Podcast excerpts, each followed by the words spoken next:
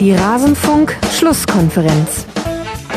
Zunächst mal ähm, ist es natürlich immer so im Hinterkopf ein Ziel, wenn man in ein Turnier geht, ähm, dass man äh, in das Finale vordringen kann. Das ist immer so mal, äh, glaube ich, bei allen irgendwie so im Unterbewusstsein verankert. Vor allen Dingen, wenn wir als Deutschland zu einem Turnier gehen, dass wir natürlich sagen, so das, das erste Ziel ist mal ein Finale zu erreichen, weil das ist natürlich auch immer was Besonderes. Da guckt da irgendwie die ganze Welt zu. Und äh, von daher wäre das natürlich äh, für uns alle erstrebenswert. Alles zur Europameisterschaft.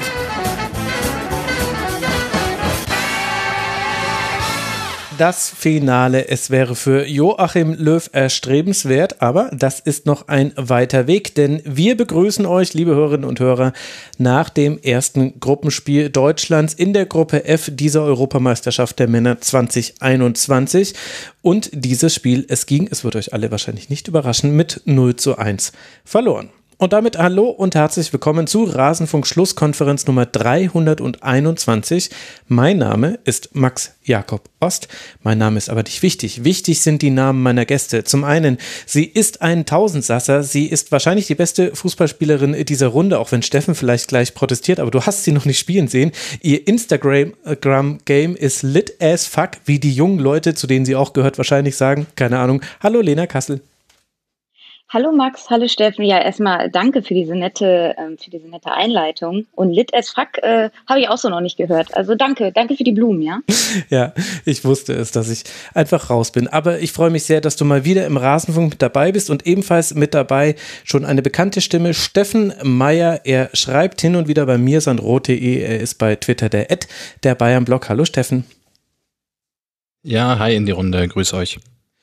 Schön, dass du hier bist. Wir wollen heute sprechen über das Spiel zwischen Frankreich und Deutschland. Vorher muss ich aber noch loswerden, dass der Rasenfunk ein werbe- und sponsorenfreies Gebilde ist und sich allein durch seine Hörerinnen und Hörer finanziert. Also hört euch doch mal diese Sendung an und überlegt euch danach, was hat das für einen Wert in eurem Leben? Vielleicht äh, den eines kleinen Cafés, vielleicht äh, den eines Kinobesuchs und dann lasst uns den zukommen. Dann können wir das auch weiterverteilen. Unsere Gäste bekommen ein Honorar und an all diejenigen da draußen, die das schon tun, ein ganz herzlicher Dank.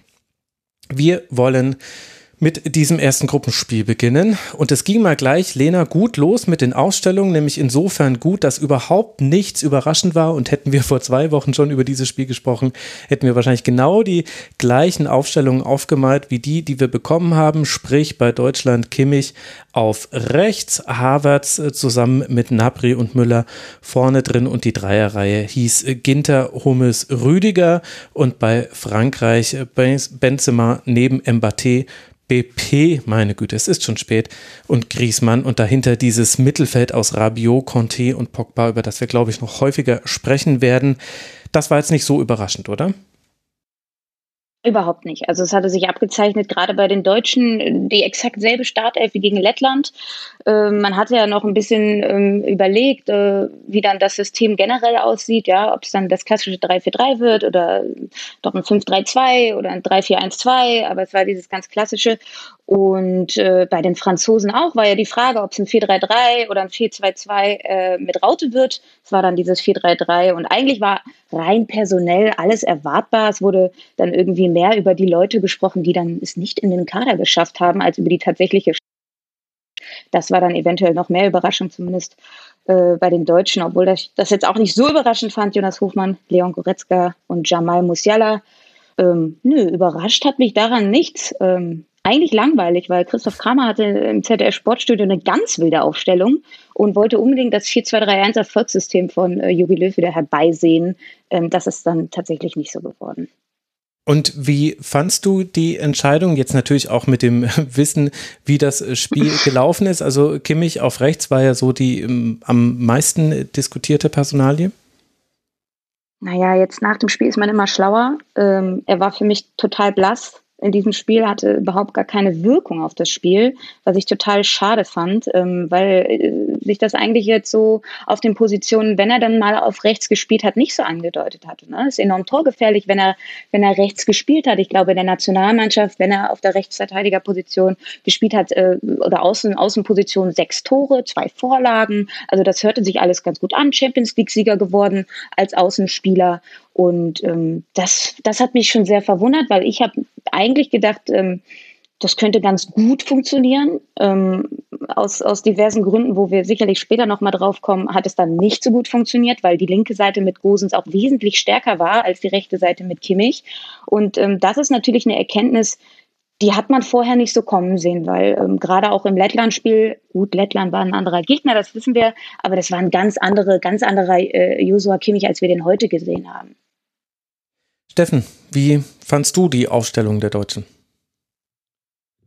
Ja, ich fand es richtig. Ähm, auch dann mit, mit Kimmich, Gündogan und Groß ja, drei nominelle zentrale Mittelfeldspieler zu haben, auch wenn sie sich dann natürlich, wie ihr richtig beschrieben habt, anders gestaffelt haben. Aber ich bin grundsätzlich jetzt mal unabhängig von der von der Frage, ähm, wie Kimmich dann auch aufgetreten ist und ob er zentral stärker ist oder rechts stärker ist, grundsätzlich schon Anhänger auch der These, dass es immer sinnvoll ist, die Spieler, die du hast, die guten Spieler, die du hast und die Qualität, die du hast, dann auch aufs Spielfeld zu bringen und die Position dann eher der Qualität auch ein Stück weit anzupassen, zumindest da, wo es möglich ist. Und bei Kimmich ist es definitiv möglich.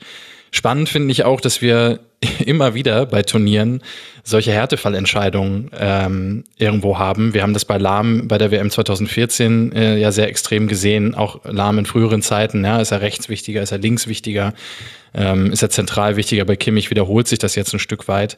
Ich fand, dass er sich in der zweiten Halbzeit gesteigert hat. Ich stimme Lena grundsätzlich zu, dass das, das Großens insgesamt, glaube ich, der etwas stärkere Spieler war. Aber gerade in Phasen der zweiten Halbzeit hat Kimmich gezeigt, dass, dass er in der Lage ist, ähm, auch Offensivdrive zu entwickeln. Ich hätte mir gewünscht, dass er häufiger auch ein Stück weit so durch Überladung mal Unterstützung bekommt. Das wurde mhm. nur sehr, sehr, sehr, sehr zurückhaltend eingesetzt. Fand ich ein bisschen schade. Ich kann es nachvollziehen, aber es ist, es ist für, für Löw wirklich eine, echt eine schwere Entscheidung, ja? weil Kimmich, der ja auch gerade bei, bei den Bayern auch so eine dominante Rolle im zentralen Mittelfeld eingenommen hat und das sicherlich auch bei der Nationalmannschaft tun könnte. Ist wirklich eine, eine wahnsinnig schwierige Entscheidung, aber ich, wenn ich das mal so sagen darf, stehe da äh, für heute auf jeden Fall ähm, hinter Löws Entscheidung. da wird er erleichtert. Auf ja, das dachte ich mir auch. Kimmich hatte einen interessanten Start ins Spiel. Er hat sich in der siebten Minute schon die gelbe Karte geholt, über die kann man, wenn wenn man möchte, diskutieren. Aber es war natürlich eine Bürde, die er durch eine ganz lange Spielzeit in direkten Duellen unter anderem mit Mbappé, Rabiot und Hernandez äh, gezogen hat. Immerhin hat es geschafft, da ohne eine gelb-rote Karte rauszukommen. Lena, das steht aber auch so ein bisschen für einen Spielbeginn, wenn wir mal so ins Spiel reinschauen, bei dem schon früh klar war, okay, also Deutschland wird den Ball haben. Die Ballbesitzzahlen am Ende sind wir jetzt dann bei 62 Prozent gelandet. Das war am Anfang noch höher. Und gleichzeitig hat man da aber auch schon, fand ich gesehen, in den einzelnen Aktionen ist Frankreich halt einfach wahnsinnig gefährlich und auch das erklärt die Dreierkette. Ja, also du hast es angesprochen, siebte Minute war da die gelbe Karte von Kimmich für mich ein bisschen zu hart. Ähm, also klar, offene Solo, aber er zieht noch ein bisschen zurück. Äh, fand ich ein bisschen zu überzogen.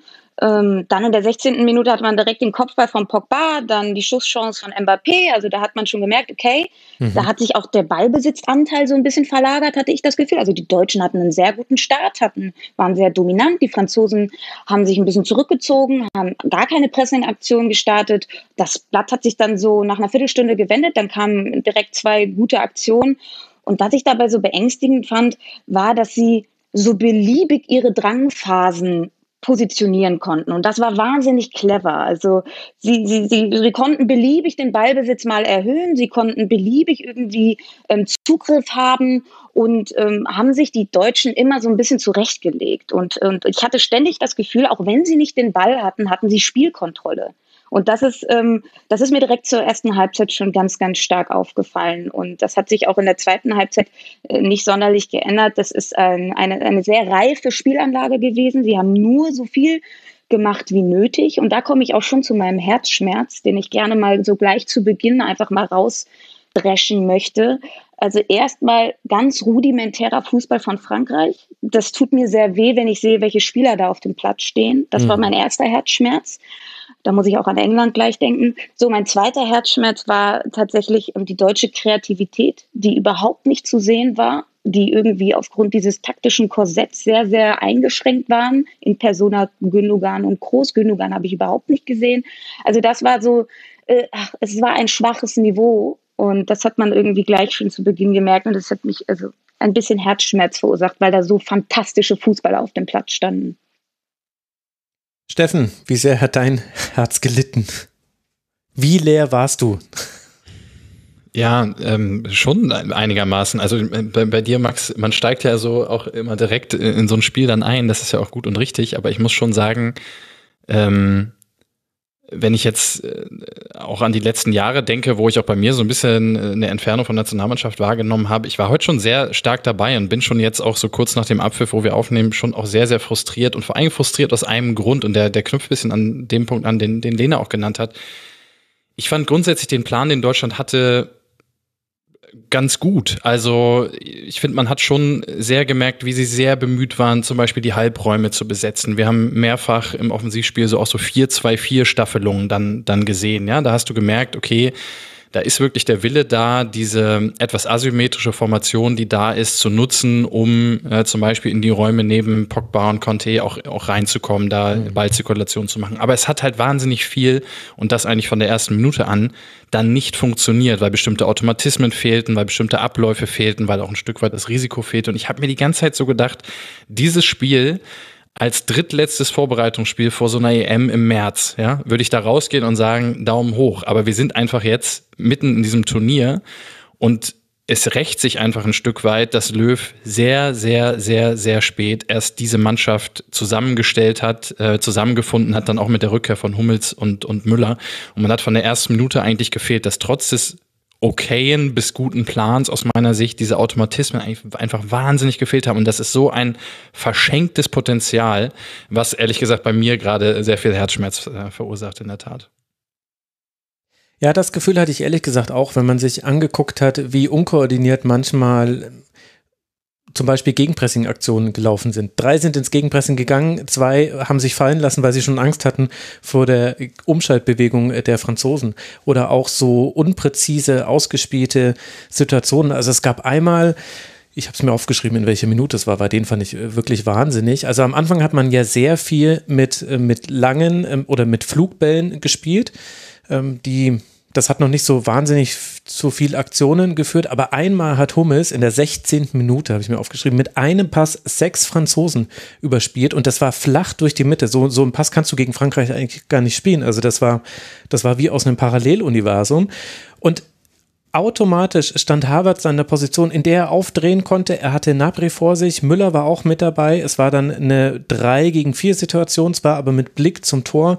Und es wurde einfach so unsauber ausgespielt, dass schon 1,5 Sekunden nach dem Pass war schon klar, okay, war ein sehr geiler Pass. Herzlichen Glückwunsch dazu. Hat uns jetzt leider nichts gebracht, weil hier vorne wissen wir einfach auch gerade gar nicht, wie wir das machen. Und wenn man das einfach konterkariert mit den Franzosen, die einfach wie eine Maschine ihre Angriffe abgespult haben, wo es immer gefährlich wurde, wenn entweder der Ball hinter die Kette kam, weil egal wie viel Kilometer Rückstand Mbappé hatte, er hat ihn sich trotzdem noch erlaufen, den Ball. Oder indem sich einfach Rabiot, Pogba und Conte, die haben sich so schlau nach vorne mit eingeschaltet.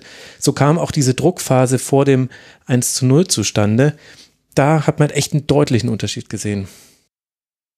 Ja, und auch das, also du hast es, du hast es schon angesprochen, Max, äh, gerade das Positionsspiel. Ne? Du hast ähm, äh, also in der Offensive, das war also das war wie aus einem Guss und auch im Mittelfeld. Also es waren immer die richtigen Räume besetzt und ähm, das bedarf keiner großen Absprache. Das war wie so eine, du hast das Wort Maschine angesprochen, das war wie eine gut geölte Maschine, hm. wo die Rädchen ineinander gegriffen haben, ohne große oder jedwede Anstrengung. Ne? Und, und bei uns war die Kette halt einfach noch nicht fertig geölt. Also da hat es halt wirklich an allen Ecken und Enden irgendwie gehapert und ähm, teilweise ganz, ganz große Lücken aufgetan, wie jetzt äh, zum Beispiel bei diesem 1-0, äh, was du da angesprochen hast. Ähm, das war ja auch vermeidbar. Und das ist so ärgerlich, ne? weil das war ja trotzdem, du hast diesen Hummelspass durch die Mitte angesprochen. Also man war relativ schnell oder in der Nähe des äh, französischen Tors. Aber man hat daraus einfach viel zu wenig herausgezogen und das ärgert, weil es war auf jeden Fall machbar, hier mindestens einen Punkt zu holen. Also, äh, und das ärgert total, weil wir haben hier keine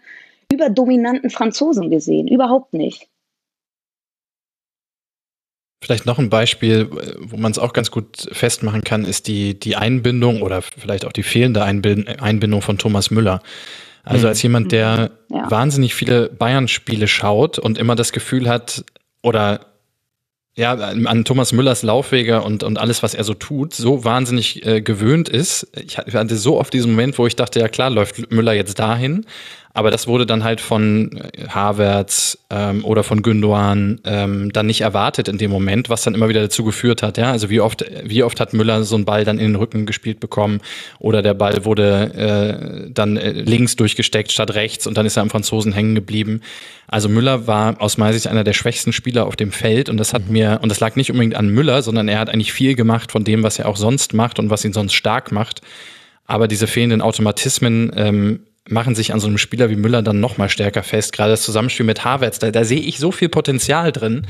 Ähm, aber ähm, ja, war, war, heute, war heute definitiv nicht da und zu den Franzosen in der Tat nicht begeisternd, nicht beeindruckend oder oder oder ja, beeindruckend schon, aber jetzt nicht beängstigend oder man muss keine Angst äh, haben vor ihrer Spielweise.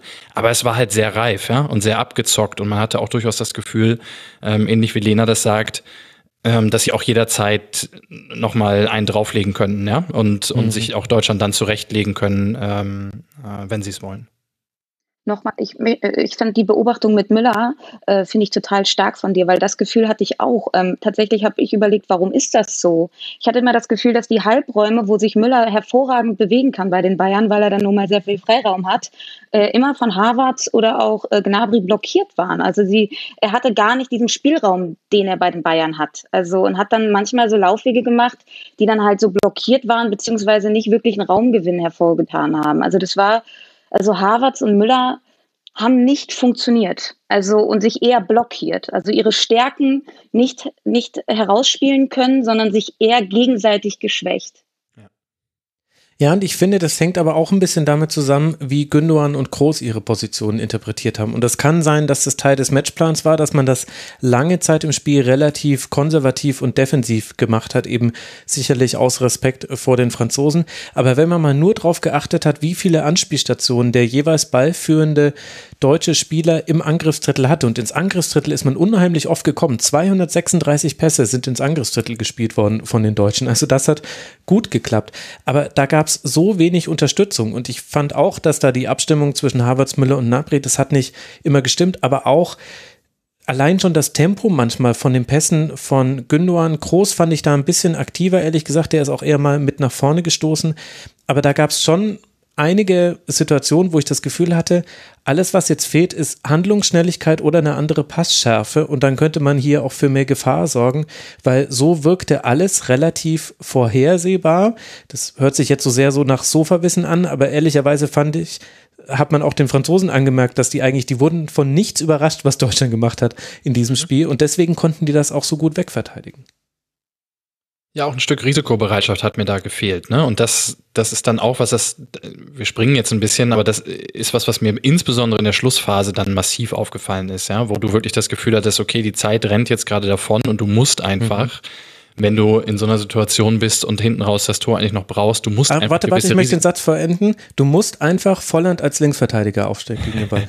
um Gottes Willen. Oh Gott. Was war das eigentlich? Können wir kurz darüber reden? Lass uns bitte kurz darüber reden. Ich, also, äh, ich war ganz verwirrt, weil es war ein sehr unterbrochenes Spiel zu dieser Zeit und das wurde so reingeworfen, dass er als Linksverteidiger spielt. Und ich so, ja, Moment mal, ne? das Spiel ist gerade ein bisschen zerfahren. Wir haben jetzt gerade noch keine Struktur gesehen. Und dann ging die Kamera in die Eins, also in die Totale. Und ich dachte mir, hey, okay, okay, sein Fuß ist der linke, also sein starker Fuß ist der linke, aber wieso zur Hölle stellst du deinen, deinen einzigen nominellen, richtigen, kantigen Stürmer, den du hast, mit einem dicken Popo, in der 86. Minute auf die Linksverteidigerposition? Was soll das? Ja, Steffen, was soll hab, das? Ja, was soll das, äh, Joachim? ähm, ich habe da auch keine Antwort drauf, will aber zumindest sagen, ich habe so eine Tendenz, dass ich auch solche unorthodoxen Entscheidungen, ich will sie zumindest mal verstehen, weil da wird ja irgendwas hintergestanden haben. Möglicherweise hat Löw das jetzt im, im Anschluss an das Spiel auch schon gesagt äh, und wir wissen es einfach noch nicht. Aber das, mich würde zumindest interessieren, welche Idee dahinter steckte. Ähm, ich ich kann es aber offen gesagt äh, auch nicht beantworten. Aber wie gesagt, ich bin nicht grundsätzlich gegen so unorthodoxe Ideen. Aber vielleicht, um meinen Gedanken von eben noch ja. mal kurz aufzugreifen in der Schlussphase. Ähm, Risikobereitschaft zu haben. Und ich finde, gerade in der Schlussphase hast du eben gemerkt, ja, es wurde dann sehr, sehr auffällig häufig, auch in der 88., 89., 91., ja, da wurde der Ball nochmal zum Nebenmann gespielt, so nach dem Motto, boah, hast du eine Idee, weil ich will jetzt den Ball hier auch echt nicht verlieren. Da wurde Groß sehr stark gesucht. Also da ist mir es wahnsinnig aufgefallen, ja, wie, wie, wie, ja, so fehlende Risikobereitschaft dann eben auch dafür gesorgt hat, dass es sehr statisch wurde, dass es sehr ausrechenbar wurde und dass Frankreich sich, sich bis zum Schluss da eigentlich wirklich ganz gut drauf einstellen kann. Will aber bei allem Negativen, was wir jetzt gesagt haben, auch mal sagen, ich, ich jetzt, wenn das, das Gesamtbild ist für mich nicht schlecht. Also ist jetzt nicht so, dass ich jetzt wahnsinnig enttäuscht bin. Ich finde auch, dass sie ordentlich verteidigt haben, individuell insgesamt. Ja, da gab es sicherlich das Tor, da gab es die Abseitstore, wo man auch ein bisschen Glück hatte, dann knapp ins Abseits zu stellen. Ähm, die ein oder andere Chance, ja, sicher. Aber insgesamt, ich bin jetzt nicht enttäuscht, sondern es ist einfach nur so, dass ich denke, dieses, diese Mannschaft mit diesem Spielermaterial hat einfach so viel Potenzial, wenn sie mehr Zeit gehabt hätte, sich auf so ein Turnier vorzubereiten, Automatismen einzustudieren und so weiter. Ja, da würde ich zustimmen. Wobei ich mir halt schon, also den Punkt, den du vorhin gemacht hast, mit dem, dass man eigentlich äh, vor diesem Eröffnungsspiel anfangen müsste und eben über die Monate davor sprechen müsste, das ist schon wirklich ein sehr valider. Also das bringt jetzt auch nichts mehr, weil wir müssen nicht an Joachim Löws Stuhl sägen, wäre jetzt auch gar nicht meine Intention gewesen, aber der, da ist ja sowieso schon klar, dass es zu einem Wechsel kommen wird. Aber das merkst du halt in solchen Spielen umso mehr. Und da hat halt wirklich sehr viel in der Abstimmung gefehlt. Und ich habe dafür auch ein Beispiel. Es gab, ich glaube, es war Ende der ersten Halbzeit, einen Einwurf, den Kimmich ausgeführt hat, auf der rechten Spielfeldhälfte, so ungefähr Kante 16er.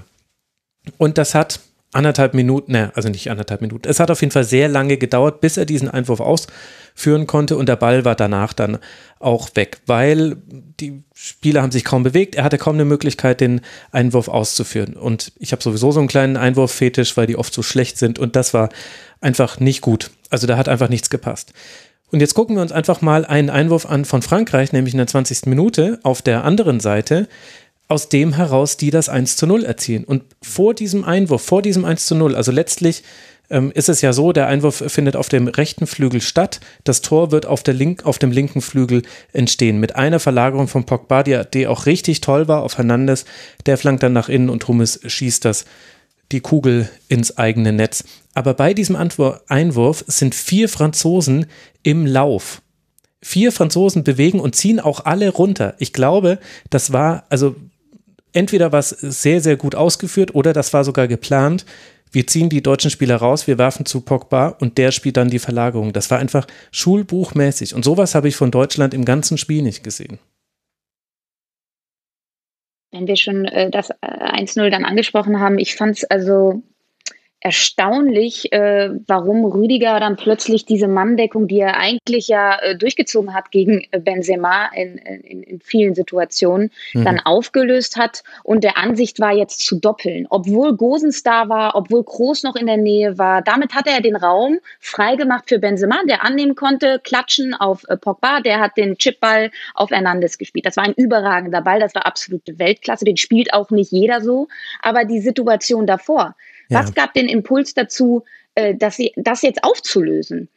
Jetzt äh, jetzt äh, diese, diese Ordnung, diese Kompaktheit, die man hatte, ähm, aufzulösen. Was hat ihm da der Impuls gegeben, rauszurücken, noch auf den Spieler zu rücken, den Gosens ohnehin schon gedeckt hatte? Also ähm, das habe ich nicht verstanden. Und dann habe ich es auch nicht verstanden, warum nicht weiter durchgerückt wurde. Ja, weil ja. Ähm, ähm, ähm, Rüdiger ja rausgezogen ist, damit sich ja der Raum für Benzema geöffnet hat und Benzema ja auch frei war. Also da hat die Abstimmung nicht funktioniert ne, die Absicherung nicht. Und das hat, äh, das ist ver vermeidbar gewesen. Und das sind dann diese kleinen Details, die dann aber so ein Spiel und so äh, in dieser Situation auch dann entscheiden, weil es ist ein Tor, das einzige Tor an diesem Abend daraus resultiert. Und das ist brutal ärgerlich. Und ich frage mich, was er da für eine Eingebung hatte. Ja, und das gab es ja durchaus öfter. Also ich habe mir das noch in der 50. Genau, Minute ja. aufgeschrieben mit Mats Hummels. Der ist mit Benzema oder Benzema bis in die gegnerische Hälfte gegangen. Äh, da wurde dann der Ball verloren und dann ist er und, und dann lief der französische Angriff und Hummels ist nicht im höchsten Tempo zurückgelaufen. Seine Position war zwar besetzt, aber das war auch so eine einer dieser Momente, wo man sich gedacht hat, naja, das habe ich ehrlicherweise den ganzen Abend von noch keinem Franzosen gesehen, dass er einfach so weit seine Position verlassen hat. Die haben sich nie locken lassen. Es war ja so, dass Deutschland irgendwann auch so eine sehr tiefe Ballzirkulation hat, wo du ja wirklich manchmal den Impuls hast, komm, ich spring da jetzt dazwischen, dann habe ich den Ball und dann können wir, dann schicken wir wieder Mbappé und dann haben wir endlich unser 2 zu 0. Aber nein, keiner von denen hat sich locken lassen. Kimbembe, Varan, also ein, das war sowieso wahnsinnig gut, wie die einfach gespielt haben. Sie wurden auch nicht immer aufs Höchste gefordert, aber es gab eine Gegenpressing-Aktion von Varan, also wo er gegen vier Deutsche sich so raustribbelt, dass er das V ziehen kann. Das war Wahnsinn. Und über Conte, Rabiot und Pogba kannst du in dieser Beziehung kannst du nichts Schlechtes sagen. Griezmann, Mbappé haben in den Momenten, wo sie helfen mussten, haben sie geholfen. Und bei Deutschland war es so, dass das zu 80 Prozent oder zu 90 Prozent auch funktioniert hat. Aber es gab eben noch diese 10, 20 Prozent der Situationen, in denen jemand, ich sage jetzt einfach mal so ein bisschen despektierlich, jemand hatte eine Idee und hat was gemacht, was vielleicht jetzt nicht, alle anderen hatten das Memo jetzt nicht bekommen, was derjenige hatte. Und damit hat man sich auch wirklich Probleme gemacht, fand ich. Glaubt ihr, dass es von den Franzosen einkalkuliert war, dass man zwar schon gut gestanden hat und auch ein paar Pressingfallen gestellt hat und auch das Zentrum ganz gut dicht gemacht hat, aber doch dann Deutschland ja immer relativ leicht, so zumindest bis 20 Meter vor dem Tor, dann auch sich hat durchkombinieren lassen. Ist das etwas, was Deutschland gut gelöst hat oder ist das etwas, wo ihr sagen würdet, das hat Frankreich quasi in Kauf genommen, wohl wissend, dass sie danach äh, so robust stehen, ähm, dass sie ab 20 Meter vor dem Tor so gut wie nichts mehr zulassen. Also ich hatte das Gefühl, dass es Plan war, weil der Ballbesitz der Deutschen ja auch vor allem auf dem Flügel war. Also selten mal im Halbraum, dann wurde es auch manchmal gefährlich. Also da gab es auch Situationen, wo äh, Havertz dann auch mal auf Kimmich stecken konnte. Da gab es dann nee, diese, diese mal, ja. Druckphase, kam eigentlich dann über den Halbraum. Aber meistens haben sie es ja geschafft, dass der Ballbesitz dann bei Gosens oder bei Kimmich war auf dem Flügel. Und da kam ja dann früher oder später einfach die relativ blind und auch nicht so toll geschlagene Flanke in einen Strafraum, der auch jetzt nicht immer besetzt war, ehrlicherweise. Also 23 Flanken haben die Deutschen geschlagen, sechs davon kamen an. Und ich glaube ehrlich gesagt, genau das wollte Frankreich. Also auf Kimbembe und Varan kann man ja auch wirklich mal eine Flanke schlagen lassen. Da muss nämlich schon viel schief gehen, dass das wirklich, wirklich gefährlich wird. Und es gab zwei Situationen, die aus Flanken generiert wurden, die gefährlich waren. Und da hatte jeweils dann immer noch so äh, der Zufall sein, sein Wörtchen mitzureden. Also einmal hat Gosens am Ball vorbeigehauen beim Schussversuch und hat dann so aber die Möglichkeit bekommen, noch eine Flanke auf Müller zu schlagen. Und der köpft dann knapp am langen Pfosten vorbei, war auch ganz schwer zu nehmen, dieser Kopfball. Und die andere Flanke war wieder von Gosens auf Nabri am langen Pfosten, der dann diesen Aufsetzer macht, der aufs Tornetz geht. Das war eigentlich ja auch so die die einzige Offensivaktion, die, glaube ich, von vorne bis hinten auch so funktioniert hat, wie sie angedacht war auf deutscher Seite. Und mehr hat ja an so gefährlichen Szenen Frankreich jetzt auch nicht zugelassen, wenn mir gerade nicht irgendwas völlig durchrutscht.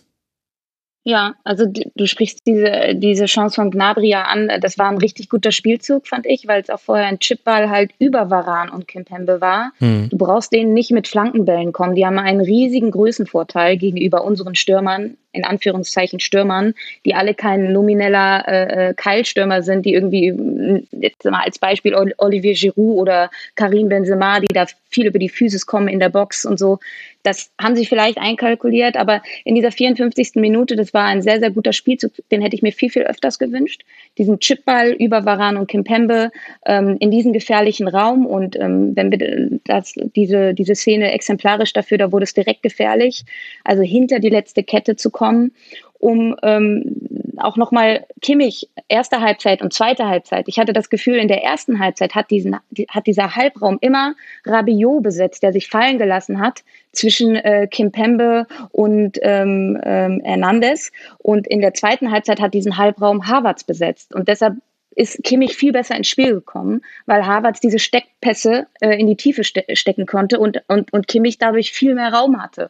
Und das war in der ersten Halbzeit halt nicht so, weil Rabiot sich extrem clever immer fallen hat lassen und somit Kimmich komplett aus dem Spiel genommen hat. Ja, und da kann man ja auch tatsächlich auf eine, eine Stärke Frankreichs in eine Schwäche ummünzen, weil du kannst es halt auch gegen Frankreich so machen, weil Mbappé der einzige, der drei vorne drin ist, der immer höher steht. Also der spielt schon auch mal gegen den Ball mit, so will ich das jetzt nicht sagen, aber er ist ja derjenige, der immer so rund um die Mittellinie lauert für den langen Ball, was auf der anderen Seite mit Griezmann so gar nicht ist. Das heißt, und der wird dann aufgenommen von Ginter, Hummes und Rüdiger, deswegen hat man ja eine Dreierkette, damit man irgendwie eine Chance hat, im Verbund dann irgendwie diese schnellen Spieler zu verteidigen und deswegen kannst du Kimmich dann auch so vorziehen. Eigentlich hätte der ansonsten auch noch mehr auf seinen Rücken achten müssen. Und Vielleicht hätte man das auch in der ersten Halbzeit auch schon ja, offensiver forcieren sollen, wo ja dann, erste Halbzeit war ja fast alles über die Seite von Robin Gosens, zweite Halbzeit dann viel genau. deutlicher auch über die Kimmich-Seite. Ja, ich habe noch, ich habe ein Vielleicht, weiteres. Thema noch. Bitte. Sind wir uns sicher, dass die Deutschen wirklich Standards trainiert haben? Hat es irgendjemand überprüft? ich, ich habe es mir auf jeden Fall auch dick angemarkert, dass die Standardsituationen unterirdisch waren. Also wirklich unterirdisch. Und die waren in sehr, sehr vielen Momenten in einer sehr, sehr aussichtsreichen Position. Und was machst du, wenn du über das Spielerische nicht wirklich ins letzte Drittel beziehungsweise zielorientiert keine Vertikale hast? Dann probierst du halt einfach mal einen guten Standard. Und dann fällt das Ding vielleicht halt auch mal rein. Und wir hatten echt gute, gute Standardsituationen, also von der, von der Position her. Aber ja. die wurden allesamt kläglich, also kläglich versagt. Äh, sowohl von Sunny äh, in der, in, äh, kurz vor Schluss als auch von Groß vorher. Also echt schlecht. Ja, und auch die Ecken. Also ich meine, als jemand, der viele Bayern-Spiele guckt, weiß man das schon, wenn Kimmich da rausläuft, um eine Ecke zu schlagen. Also er ist ein ganz, ganz toller Spieler, aber das mit den Ecken irgendwie haut das nicht so hin, aber auch von Groß von der anderen Seite. Und das war so. Wurde nicht besser, ne? Und ich meine, auch das ist jetzt wieder so ein Sofa-Wissen und hey, ihr müsst doch bessere Ecken schlagen, aber irgendwie gehört es halt zum Fußball mit dazu und es wurde vorher noch thematisiert und dann hat man ein Spiel wirklich mit aussichtsreichen Freistoßsituationen und mit einigen Ecken genau in der Phase, wo Frankreich, also wenn Frankreich mal am Wackeln war, dann war es ja diese Phase zwischen Minute 50 und Minute, ja, es 62 vielleicht oder so. Also da gab es zwischendurch dann noch diese, ähm, diese Szene, wo Gosens mit der Hüfte Pavard abräumt. Das war alles andere als äh, trivial. Deswegen gab es da so eine lange Unterbrechung. Aber das war so die Druckphase. Und danach hat es dann Frankreich wieder hinbekommen, den, ja, das Tempo auch rauszunehmen. Also auch Loris hat natürlich die Zuschauer wahnsinnig gemacht. Aber wie schlau der das halt einfach gemacht hat, indem er sich bei jedem Abstoß gedacht hat, ja, also ich lese jetzt erstmal nochmal hier äh, in meiner Lieblingslektüre ein Kapitel und dann führe ich auch den Abstoß aus. Das hat halt wirklich gut funktioniert. Aber in der Phase hatte man auch Ecken und in der Phase hätte dann noch etwas funktionieren können und dann kommen die Ecken halt immer halb hoch auf einen kurzen Pfosten. Das ist schwierig. Es ist auch was, was die Zuschauer dann immer wieder ein Stück weit rausgenommen hat. Ne? Also wir hatten mehrfach eine Situation, gerade in so Druckphasen, ähm, wo dann am Ende ein Freistoß aus 20 Metern stand oder eine Ecke stand und irgendwie das, das Stadion dann auch da war. Und das ist ein Faktor, ähm, gerade in so einem schwierigen EM-Auftaktspiel. Und wenn du dann äh, wie Sané dann aus halbrechter Position den Ball drei, vier Meter übers Tor schießt mhm. oder ähm, dann, selbst wenn groß rausgeht, dann der Ball am ersten Pfosten hängen bleibt, äh, waren das auch echt, äh, auch vom Momentum her, äh, irgendwie echt schwierige Momente, weil du richtig gemerkt hast, wie das ganze Stadion so ein bisschen in sich zusammensackte und irgendwie dachte, okay, äh, äh, Drangphase wieder vorbei. Aber ich finde, so banal wie das klingt, ja, also ich habe mir das natürlich auch dick angemarkert, Standards, aber ich meine, wer, wenn nicht Deutschland, wüsste, äh, was das für ein Faktor sein kann, wenn wir äh, zum Beispiel an die WM 2014 ähm, auch zurückdenken. Insofern, das ist ein wahnsinnig wichtiger Punkt, insbesondere weil Deutschland in diesem Turnier, wo sie sicherlich nicht die anderen Mannschaften an die Wand spielen werden, sondern auf genau solche Dinge eben auch ein Stück weit angewiesen sind, ja, dass du mal so einen Dosenöffner dabei hast, ist das einfach wichtig und ist es dann auch ein Stück weit unverzeihlich, wenn das dann so relativ kläglich solche Chancen auch weggegeben werden. Fußnote noch, 62. Minute, die erste Ecke für Deutschland. ja. Das möchte ich noch anmerken. Und ähm, äh, Steffen, du hast ja auch gerade über diese Spielunterbrechungen, dann, dann wurde wieder das Momentum irgendwie so ein bisschen weggezogen. Und ähm, das war so ärgerlich, weil äh, diese 58. Minute, wo ähm, ähm, Kimmich mal über rechts kommt, ja, und Gosens einläuft und dann blöd Pavard trifft äh, und der dann halt eine Ver Verletzungsunterbrechung hat. Das war ja so eine Phase, da war vorher die Riesenchance von Gnabry, ja. dann kam dann die äh, Flanke von Kimmich über rechts und man hatte so das Gefühl, oh, jetzt, also jetzt, jetzt ist das Momentum doch auf unserer Seite. Jetzt muss das Tor fallen, weil wenn das nicht jetzt fällt, dann fällt es nicht mehr. Und es ist nicht gefallen. Und das war aber, ich hatte das Gefühl, da ging das Publikum auch richtig mit. Das war eine Druckphase von uns. Das, die Druckphase hat angefangen nach dem Pfostenschuss von Rabiot. Und dann wurde plötzlich gegrätscht, dann wurden Zweikämpfe gewonnen, das Publikum ging mit und man hatte das Gefühl, okay, jetzt sind wir da. Jetzt, jetzt passiert's. Und es ist nicht passiert. Und das ist sehr, sehr ärgerlich. Und ich hatte auch das Gefühl, dass diese, dass diese Pavard-Verletzungsunterbrechung das Spiel dann wieder so beruhigt hat und auch unser Spiel so unterbrochen hat. Und das war sehr, sehr schade. Ja, und andererseits muss man aber auch sagen, selbst wenn man da das 1 zu 1 gemacht hätte, darf man auch nicht negieren, wie gefährlich Frankreich war. Also am Ende stehen da vier Schüsse für Frankreich. Gut, noch den fünften für Hummels müssen wir wahrscheinlich noch draufrechnen, der der dann auch zum 1 zu 0 geführt hat. Aber was ist da für Aktionen noch in der zweiten Halbzeit gab. Also du hast den Pfostenschuss, den hast du schon angesprochen. Dann gab es zwei Abseitstore, die waren zwar abseits, diese Tore wären aber eventuell, also ziemlich sicher auch gefallen, wenn die auf gleicher Höhe gestanden wären. Also das war dann, man kann natürlich sagen, sehr gut die Abseitsfalle gestellt. Aber das waren Angriffe, die quasi von der Art der Entstehung, fand ich, jetzt nicht so wesentlich davon profitiert haben, dass die im Abseits standen, sondern es war eben eher Zufall. Und wir haben noch diese Szene, in der Mbappé in der 78. Hummels mal so richtig nass macht fünf Meter auf ihn aufholt und der dann mit einer Notgrätsche irgendwie noch klärt und ehrlicherweise, es wird jetzt wahrscheinlich kein großes Thema, weil Frankreich das Ding gewonnen hat, aber ich verstehe auch nach Anblick der Bilder nicht, wie das nicht ein Foul sein kann, weil er grätscht zwischen den Füßen von Mbappé durch und trifft auf jeden Fall auch den Fuß und, und er ist in einer so schlechten Position zu diesem Ball. Das ist für mich ein klarer Strafstoß und ich bin gespannt auf eure Meinung dazu, Steffen. Boah, traue ich mir nicht zu, zu bewerten, diese Hummelszene. Also finde ich ganz, ganz, ganz schwer. Du hast es genau richtig beschrieben. Er trifft viel den Fuß, er trifft aber auch sehr viel den Ball.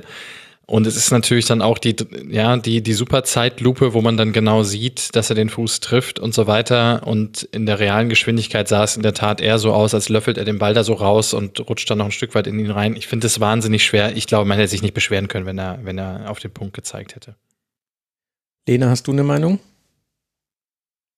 Du hast es angesprochen, wesentlich schlechtere Position zum Ball, die in solchen äh, Situationen ja auch immer entscheidend ist und entscheidend auch, er hat erst den Fuß getroffen und dann den Ball. Und das ist nun mal auch entscheidend. Und das ist für mich dann leider auch ein Elfmeter.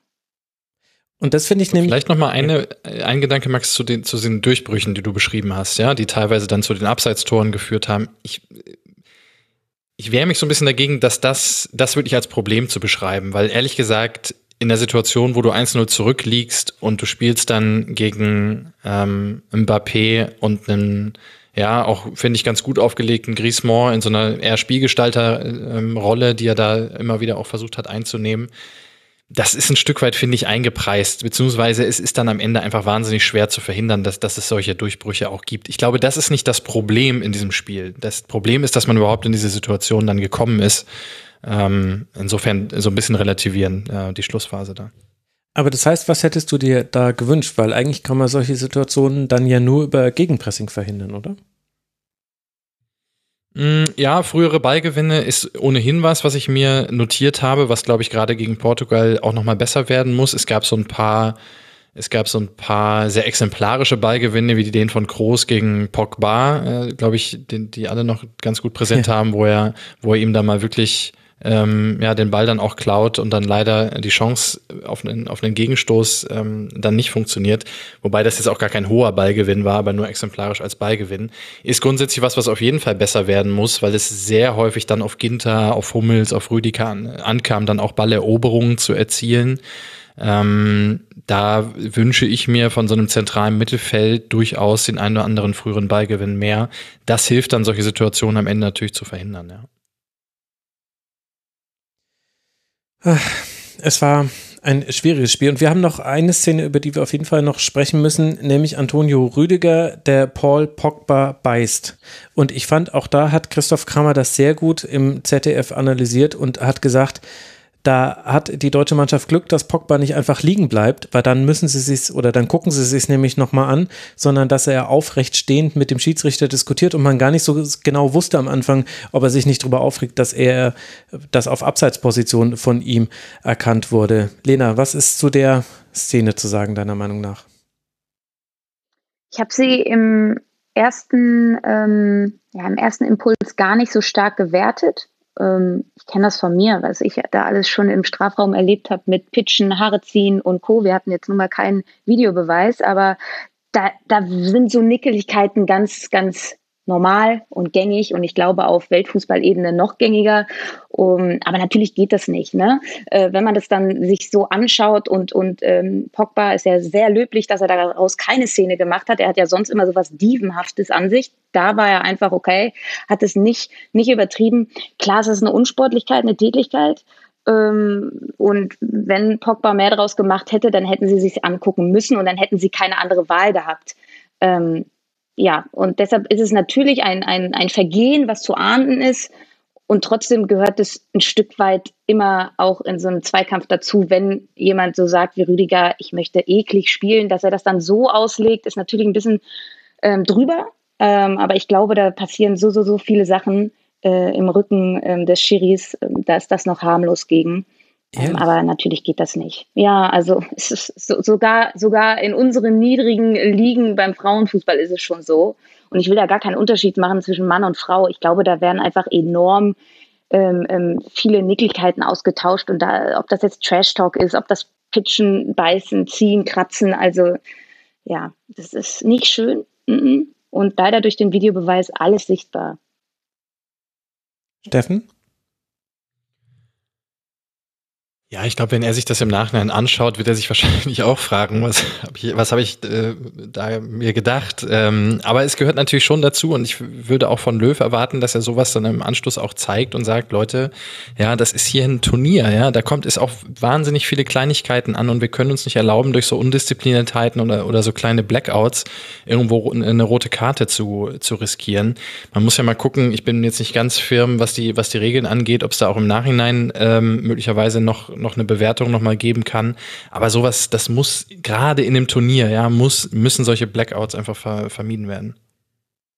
Ja. Und, und, und Rüdiger weiß natürlich auch, ja. Also ich glaube, deshalb ist es was total Impulshaftes gewesen. Steffen, du hast das ganz schön gesagt. Wahrscheinlich hat er sich, also wenn er sich das nochmal anguckt, ist er wahrscheinlich selber erschrocken. Äh, was war denn da los? Weil er weiß ja auch, ne, wir haben 15 Kameras auf diesem Spielfeld. Natürlich wird das eingefangen. Also das ist ja sehr, sehr doof, wenn man das dann trotzdem macht.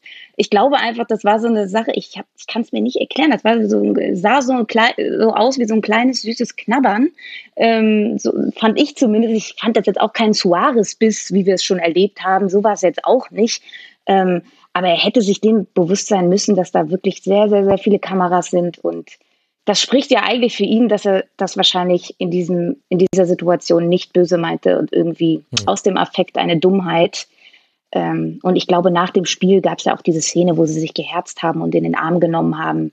Ähm, ich hoffe, es wird dabei belassen und dass das nicht noch ein Nachspiel von, von, von der UEFA hat. Das, das wäre sehr ärgerlich hinge damit zusammen, ob es ein Serious Missed Incident war, den auch der Videoassistent nicht gesehen hat. Dann läge keine Bewertung des Schiedsrichterteams vor und dann gäbe es die Möglichkeit einer Sperre. Das halte ich aber für sehr unwahrscheinlich. Ehrlicherweise, ich glaube nicht, weil äh, Paul Pogba wird das dem Schiedsrichterassistenten gesagt haben an der Linie und damit wird es äh, bewertet worden sein. Ich muss sagen, ich persönlich bin da ein bisschen strenger, auch wenn ich weiß schon auch, dass es auch nicklig zugeht. Ich finde, das Beißen in den Rücken eines Gegenspielers ist auch, es ist nicht nur wahnsinnig dumm, es ist auch auf eine Art und Weise, finde ich es irgendwie feige und also das gehört sich einfach nicht. Das ist eine rote Karte, das ist, äh, und da hat er einfach nur Glück gehabt, dass es nicht bewertet wurde auf dem Spielfeld. Und wenn sie sich danach darüber unterhalten haben, es sah in der Tat ja nach einer sehr innigen Unterhaltung aus, einer ernst gemeinten, dann bin ich da froh, weil es zeigt quasi, als das Spiel vorbei war, dann war da schon ein Bewusstsein dafür, dass da was passiert ist, was nicht hätte passieren sollen. Aber ich, ich möchte sowas auf dem Fußballplatz nicht sehen. Und mir ist es dann ehrlich gesagt auch egal, ob da geknabbert wird oder gebissen. Ich möchte dann nicht mir noch den, den Beißabdruck angucken müssen, um das zu bewerten. Ich bin da ein bisschen humorloser, vielleicht, muss ich sagen, an der Stelle. Gut, das war dieses Spiel. Steffen, hast du noch was auf deinem Zettel? Ich würde gern abschließend noch kurz über, über einzelne Spieler sprechen, aber hast du noch irgendwelche Beobachtungen, die dir noch wichtig wären? Wir haben viel angesprochen, Ballgewinne, also wenn wir jetzt auch ein bisschen nach vorne blicken, dann äh, ins nächste Spiel Dinge, die, glaube ich, besser laufen müssen, ja. Also Ballgewinne haben wir angesprochen, ein bisschen höher, um einfach das Spiel auch ein bisschen einfacher zu machen. Ähm, wäre wichtig. Strafraumbesetzung haben wir auch gestreift. Das war auch ganz interessant, phasenweise sehr gut wo dann einfach die Flanke nicht äh, genau genug kam. Gab eine Szene, äh, passt auch wieder zum Thema Einbindung von Müller, wo Matthias Ginter, warum auch immer, am rechten Strafraumeck auf einmal auftauchte und Müller sich am ersten Pfosten frei lief und er eigentlich einen kurzen Pass erwartete ja. und Ginter dann einen, einen, scharfen, ja, eine scharfe Flanke war es noch nicht mal, sondern eher so einen Strahl in die Mitte äh, abließ, der dann aber auch verpuffte. Das heißt, Strafraumbesetzung war manchmal sehr gut, manchmal sehr schlecht. Also auch da keine Konstanz drin. Ich erinnere mich auch an eine Szene, wo Timo Werner, der dann eingewechselt wird, in den Strafraum flankt und da vier Fra Franzosen sind und kein Deutscher. Also da fehlte mir so ein bisschen die Konstanz drin. Mal gucken, ob Leon Goretzka im Verlauf des Turniers noch eine Rolle spielt spielen kann, der wäre natürlich auch in so einem Spiel, gerade dann als es 0 zu 1 stand, eigentlich prädestiniert gewesen, so als nachstoßender Mittelfeldspieler. Ähm, Standards haben wir drüber gesprochen, ja, und das Thema Flügelüberlagerung habe ich auch gestreift, will ich aber schon nochmal nennen, weil ich glaube, ja, auch da es gibt die Möglichkeit, gerade mit dem, mit dem Halbraumspieler gemeinsam. Also grundsätzlich erstmal ist es echt eine interessante Variante mit diesen breiten Flügelspielern, die dann neben der Dreierkette eben auch in der Lage sind, ja, variabel hochzuschieben, die nicht immer beide mit hochschieben müssen, sondern auch situativ hochschieben können. Das, hat, das haben Großens Kim, Kimmich ja durchaus gezeigt, dass da Potenzial drin ist, aber ich wünsche mir dann, weil beide ja auch nicht dribbelstark sind, ähm, ein bisschen mehr Unterstützung durch so ein paar ambitionierte Läufe. Entweder aus der, hinten aus der Dreierkette, was dann sehr riskant ist, oder durch einen Achter, der dann quasi abkippt ähm, nach außen und, und dann hinterläuft und dann, dann so eine Seite auch mal überlagern kann, ist, glaube ich, ein Potenzial im Spiel, was, was auch noch etwas besser ausgenutzt werden kann in den nächsten Partien. Mhm. Lena, was steht noch auf deinem Zettel? Herr Steffen hatte ähm, mein, mein, meine eine Personalie, die mein, mein Hoffnungsschimmer für die nächsten Spiele ist, auch schon angesprochen. Ich hatte oftmals äh, im Spiel das Gefühl, dass ein Leon Goretzka, der sehr, sehr giftig gegen den Ball ist und sehr torgefährlich mit Ball dem Spiel unfassbar gut getan hätte, so als sage ich mal, Kleber zwischen den verschiedenen Mannschaftsteilen. Das hat mir nämlich mhm. total gefehlt, dieser Raum zwischen äh, Mittelfeld und Offensive oder zwischen Defensive und Mittel Mittelfeld. Also einfach diese Halbräume, die haben mir, ähm, ähm, ja, haben, haben nicht so gut, sind nicht so gut besetzt gewesen. Und ich glaube, Leon Goretzka ist da jemand, der der Mannschaft sehr, sehr gut tun wird. Und das äh, habe ich oft im Spiel gedacht. Und ähm, Hoffnungsschimmer aber auch. Ich finde, Robin Gosens hat wirklich sowohl von seinem Spielstil als auch von seiner Mentalität her, tut er dieser Mannschaft auch sehr, sehr gut. Ich gucke ihm sehr, sehr gerne beim Fußballspielen zu. Und ähm, ja, würde mir noch ein bisschen mehr Tiefe im Spiel wünschen. Ähm, diese Chipball hinter die letzte Kette, ich glaube, das kann eine Waffe sein. Ähm, genau. Und Steffen, sonst hast du das sehr, sehr fein zusammengefasst. Damit haben wir ja auch eigentlich schon so ein bisschen die wichtigsten Spieler bewertet. Ich weiß nicht, äh, Steffen, gibt es noch jemanden von der deutschen Mannschaft, den du herausheben möchtest bei diesem Spiel? Hm, herausheben nicht, aber erwähnen würde ich ihn gerne. Das ist Matthias Ginter, der für mich so ein bisschen der Wackelkandidat war, ähm, der auch von allen, die da gespielt haben, im defensiven Bereich am wenigsten Erfahrung auf diesem Niveau hat. Und ich finde, dafür hat er ähm, hatte das wirklich gut gemacht. Also wir haben die mhm. Szenen beschrieben, wo auch die Kette ähm, hinten dann so ein bisschen Probleme hatte in der Staffelung oder dann auch mal zu hoch gerückt war und dann diese diesen mhm. Durchbruch zugelassen hat. Aber insgesamt muss ich sagen, ähm, hat Ginter das das ordentlich bis gut gemacht ähm, über 90 Minuten. Hatte oft in der Aktion, das ist mir auch aufgefallen, hat oft abgefangen, hat oftmals noch ein, ein, ein Bein rausgeschoben, also ähm, sehr souverän und, und ähm, ohne, ohne großen Fehler, muss ich ja, auch sagen. Das stimmt. Also sehr fehlerfrei gespielt. ist auch sehr stabil geblieben. Es gab diese eine Szene, das war das Abseitstor von Mbappé, wo er äh, mit Hilfe des Innenpfostens trifft. Das war also es war ein wunderbares Tor, aber in der Entstehung war es abseits, deswegen hat es nicht gezählt. Und äh, da war und da war Kimmich derjenige, der am nächsten dran war an Mbappé und hat sich aber nicht getraut, den Schritt auf ihn zuzumachen. Vielleicht auch, weil er nicht gewusst hat, dass hinter ihm noch zwei andere deutsche Verteidiger stehen. Da hätte er das Risiko gehen können. Und kurz vorher gab es eine Szene mit Benzema, der genau das gemacht hat, der nach innen gezogen ist und da hat Ginter den Schuss geblockt. Und ich fand, da hat man tatsächlich äh, gesehen, äh, der eine Innenverteidiger weiß, was er im Strafraum zu tun hat. Der andere vielleicht auch wegen der gelben Karte und weil war kein einfaches Spiel, fand ich für Josua Kimmich. Ein bisschen zögerlich ähnlicher. Da ist äh, Ginter in diesem Direktvergleich hat man gesehen, welchen Wert er für die Mannschaft hatte an dem Abend. Auf Seiten der Franzosen, ich meine, wir haben die entscheidenden Spieler alle schon genannt, aber ich glaube, wir sollten schon noch mal kurz darüber sprechen, wie Paul Pogba diesem Spiel seinen Stempel aufgedrückt hat, auch weil es wirklich so ist, wenn man ihn bei Manchester United sieht und wenn man ihn in der Equipe Tricolore sieht und gerade an so einem Abend also ich muss sagen, ich war hin und weg. Ich fand auch, auch in allen Belangen, also auch, dass er in dieser Rüdiger-Szene da schon diskutiert, aber ja dann, wenn man das mal bemisst mit dem, was da passiert ist, dass er gebissen wurde, hat er das sehr zurückhaltend noch gemacht. Er hat da keine Show draus gemacht. Er hat einmal Groß so ein bisschen geneckt, da hat Groß ihn dann den Ball abgenommen, also da wurde er dann vom Karma hat er direkt seine Antwort bekommen. Aber ansonsten hatte der so tolle Zweikämpfe mit dabei, so gute Flankenbälle oder, oder Flugbälle, eher keine Flanken, das war falsch. Ähm, unter anderem ja vor dem 1 zu 0, aber es gab noch eine andere Szene, wo er ich glaube, Benzema hinter der Kette findet das und Benzema nimmt einfach den Ball ein bisschen zu sehr zur Seite mit, was ihm jetzt auch nicht so häufig passiert und deswegen gibt es dann keine Großchance daraus. Also der hat mich richtig umgehauen in dieser Partie, muss ich sagen. Und da möchte auch keiner beipflichten. Ja.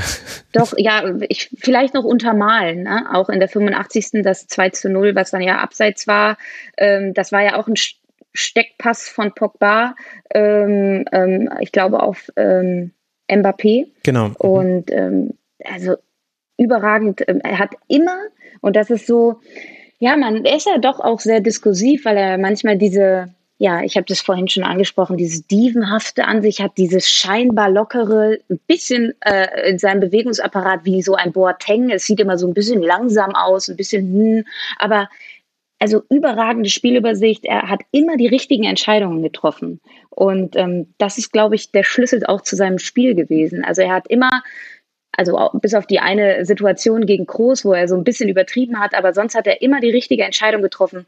Habe ich jetzt einen Kontakt? Gehe ich ins Dribbling, ähm, lasse ich klatschen, spiele ich einen langen, spiele ich einen kurzen Ball. Er hat immer das Gefühl für das Spiel gehabt. Und das, das hast du, das ist in dir drin. Und mhm. dass er das heute so Weltklasse auf den Platz gebracht hat, freut mich persönlich für ihn, weil du hast es angesprochen beim Menu. Alle äh, Menu-Fans fassen sich da heute Abend an den Kopf und denken so, okay, ähm, was ist denn hier los? Das ist so ein bisschen dieses Jamolenko-Phänomen bei äh, der Ukraine, ne? der bei West Ham auch mhm. nicht keinen kein, kein Fuß äh, auf den Platz kriegt und da äh, durchaus über, zu überzeugen weiß. Also mich persönlich freut es für Paul, Paul Pogba und ich mag ihn als Spielertypen sehr. Ich finde, das Jamolenko-Phänomen ist ein schöner äh, Podcast-Titel. Wenn nicht für dieses Spiel, es ist universell ein, äh, einsetzbar. ja, das stimmt allerdings. Das, äh, das fasst es äh, ganz äh, gut zusammen, äh, glaube ich. Ich habe noch ein paar lustige Statistiken für euch. Zum einen, Rabiot hatte, hatte eine 93-prozentige Passquote. Der ist jetzt so ein bisschen untergegangen bei dieser Dreierreihe. Insgesamt hatte Frankreich 19 Tackling-Versuche, davon waren 18 erfolgreich. Also das ist das berühmte in den Zweikämpfen sein, was man immer so nennt. Und als abschließende Frage hätte ich an euch die Frage, wisst ihr, wie viele Schüsse von den 14 Schüssen, also 10 waren es von Deutschland und 4 von Frankreich, auch aufs Tor kamen? Einer. Hätte ich jetzt auch gesagt. Einer je Mannschaft. Das ist völlig richtig. Es gab insgesamt zwei Torschüsse. Und daraus wurde dann ein 1 zu 0. So kann es manchmal gehen. Aber es war ein spannender Fußballabend, hat Spaß gemacht, mit euch äh, drüber zu sprechen und ich hoffe auch die Hörerinnen und Hörer haben ihren Gefallen an dieser Sendung gefunden. Ganz herzlichen Dank, dass ihr beide mit dabei wart. Lena Kasse, vielen Dank, dass du mal wieder hier mit im Rasenfunk warst. Danke dir, Max. Ähm, es hat mich sehr gefreut und ähm, ich hätte mir niemanden Besseres vorstellen können, mit dem ich über dieses Spiel äh, sprechen hätte können, als mit Steffen und Max Jakob Ost. Danke. Ach, danke. Und da Schön. hast du ja den Dank an den Steffen schon mit eingebaut. Steffen, danke dir, dass du mit dabei warst. Ja, jetzt, jetzt versuche ich äh, Lenas Kompliment zu toppen, mir fällt nichts ein, aber danke euch beiden. es ist auch schon sehr spät.